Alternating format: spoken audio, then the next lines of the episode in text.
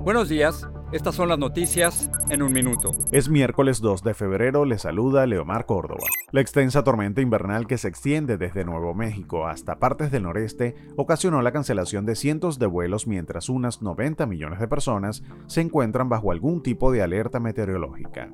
Hoy se celebrará el funeral de Wilber Mora, uno de los dos agentes de la policía de Nueva York que murieron el 21 de enero tras ser emboscados cuando atendían a un incidente por una disputa doméstica en Harlem. El presidente ruso Vladimir Putin acusó a Estados Unidos de intentar arrastrar a su país a una guerra en Ucrania y de usar la confrontación para imponer más sanciones a su país. El secretario de Estado Anthony Blinken dijo que Estados Unidos está comprometido a prevenir un conflicto. El presidente Biden relanzará la iniciativa Cancer Moonshot para mejorar la prevención, la detección y el tratamiento de las enfermedades malignas. El objetivo es reducir a la mitad las muertes por cáncer para 2047. Más información en nuestras redes sociales y univisionoticias.com.